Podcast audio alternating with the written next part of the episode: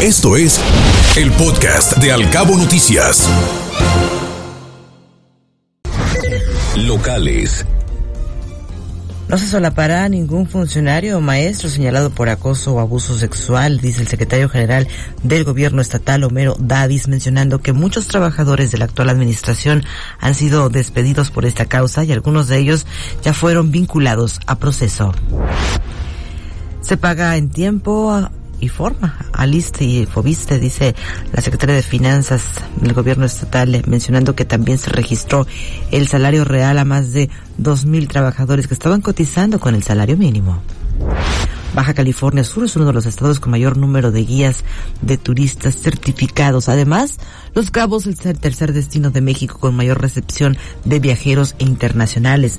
Así lo dio a conocer el subsecretario de Turismo y Economía, Fernando Ojeda será administrado el pabellón cultural por la delegación de Cabo San Lucas. El delegado Raimundo Zamora se comprometió a mejorar y eficientar el uso de este inmueble.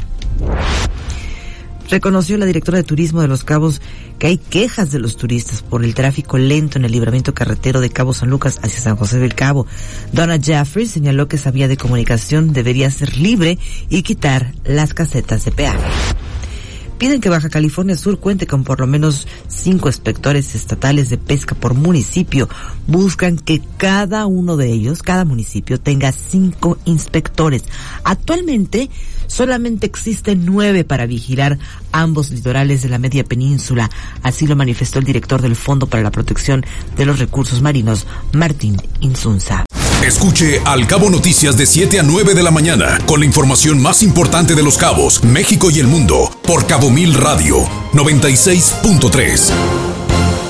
Siempre contigo.